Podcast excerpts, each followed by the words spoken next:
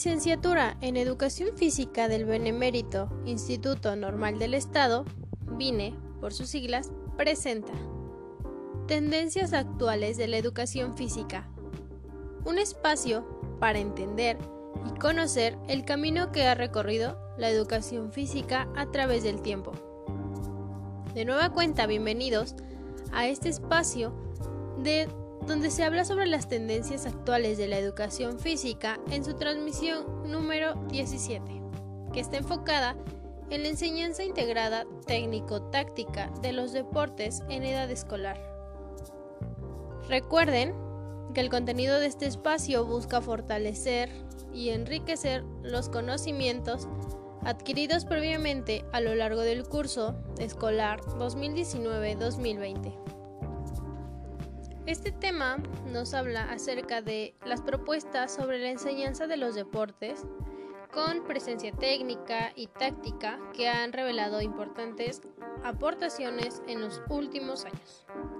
Bueno, cabe destacar que desde la enseñanza comprensiva deriva el término de teaching, eh, que se ha sugerido en diferentes líneas de educación, entre las que destacamos la enseñanza integrada, cuyo análisis y reflexión pues ahora nos ocupa. Entendemos que han transcurrido el suficiente tiempo para comprobar que, medida las aportaciones y aclaraciones tanto desde la teoría como desde las pruebas empíricas, que nos ayudan a comprender aún mejor esta forma integrada de enseñar el deporte. Y la preocupación por la enseñanza de los deportes, especialmente en sus etapas de iniciación, pues ha ocupado desde hace muchísimo tiempo a los profesionales y a los investigadores de la educación física y deportiva. Y uno de los elementos clave que ha vertebrado las diferentes promesas, bueno, propuestas, perdón, ha sido el propio contenido, ya que pues se ha considerado que las características particulares en el contenido pues determinan en buena manera la forma en que se ha dicho el deporte, ya que puede ser enseñado, ¿no? Así no es de extrañar que hayan surgido modelos de enseñanza específicos relativos a los diferentes tipos de deportes. Por lo tanto, y con la finalidad de profundizar y aclarar algunas cuestiones, el actual trabajo representa una recapitulación crítica del modelo al tiempo que a la luz de nuevos datos empíricos intenta desarrollar en mayor intensidad los argumentos que lo sustentan. Entonces, pero si continuamos leyendo, la enseñanza integrada tecnotáctica tiene antecedentes y características básicas, ¿no? Entonces, el modelo de TGFU ha generado una profusión importante de trabajos empíricos y teóricos destinados a investigar tanto su aplicación práctica como la revisión y profundización de sus postulados. Esto ha convertido al modelo antes mencionado en un referente imprescindible, no en vano a partir de este momento, ya que surgen múltiples propuestas que con mayor o menor grado de soporte empírico empiezan a colmar el mercado de la enseñanza deportiva. El modelo integrado debe entenderse desde diferentes limitaciones, como cualquier modelo que pretenda ser funcional y aplicable. Tiene que contener los elementos explicativos mínimos que permitan entender su dinámica y al mismo tiempo tiene que ser una simplificación de la realidad. Se trata de mostrar las directrices básicas que puedan servir de guía para la aplicación didáctica, ya que en este sentido sabe bueno, debe ser considerable como una aproximación genérica que permita describir los contornos de una propuesta de enseñanza. Eh, también por otro lado, y de acuerdo con esta simplificación, el nivel de concreción que manifiesta esa propuesta es también necesariamente genérico y por lo tanto carece de sugerencias explícitas para llevar a cabo tareas concretas en escenarios educativos específicos. Más adelante nos encontramos con la segunda fase, que es la integración de las habilidades técnicas y tácticas, en la cual una vez que los alumnos disponen de un repertorio motor adecuado con relación a las habilidades y destrezas básicas, se va introduciendo paulatinamente el aprendizaje.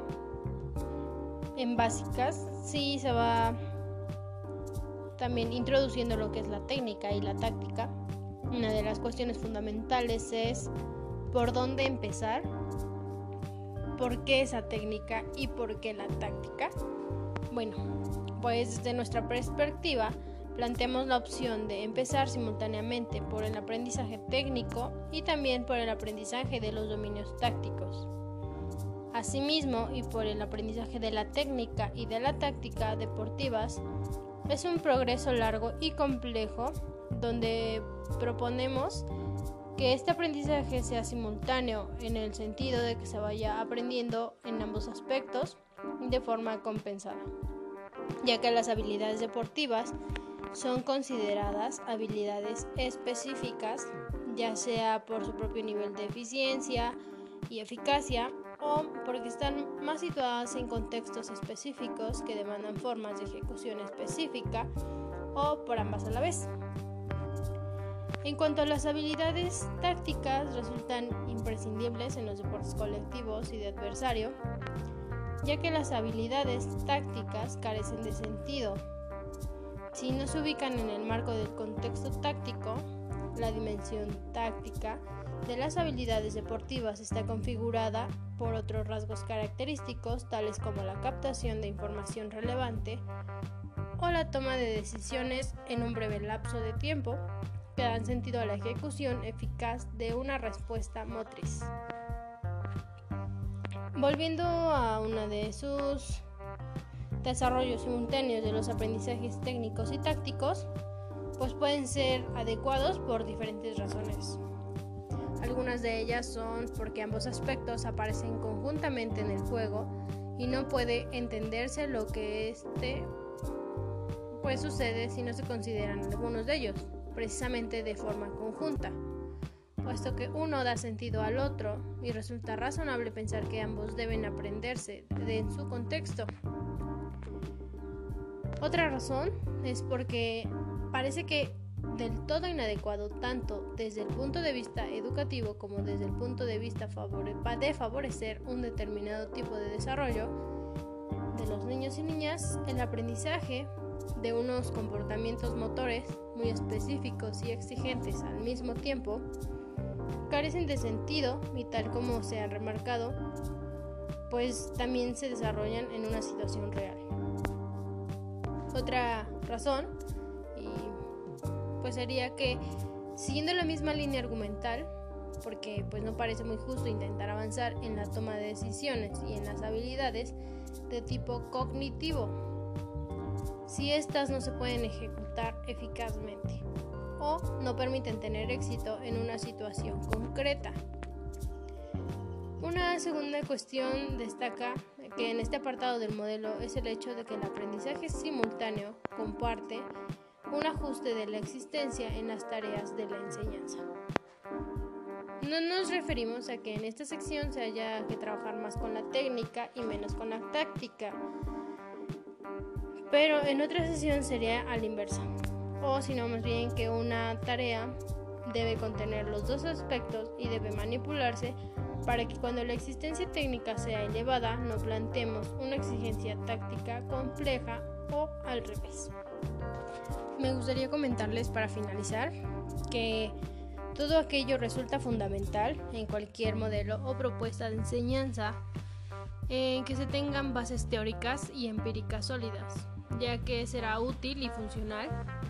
Si bien la utilidad es un elemento muy destacado, sería conveniente no olvidar precisamente las bases sobre las que se sustenta cualquier opción metodológica para poder tener una idea más clara de sí misma ya que somos conscientes de que diferentes marcos teóricos y empíricos pueden conducir a legitimar propuestas distintas, aunque dudemos de que sin este conocimiento teórico y empírico puede entenderse el alcance de los respectivos modelos, así como su verdadera funcionalidad. Esto ha sido todo por el día de hoy. Espero que les sirva de mucho este, este tema, la verdad es que es muy interesante son aquellos conceptos que son complementarios, ¿no? No los puedes aplicar uno sin el otro o no puedes dar más de uno que del otro. Si no, pues no funcionaría. Nos vemos en el siguiente capítulo.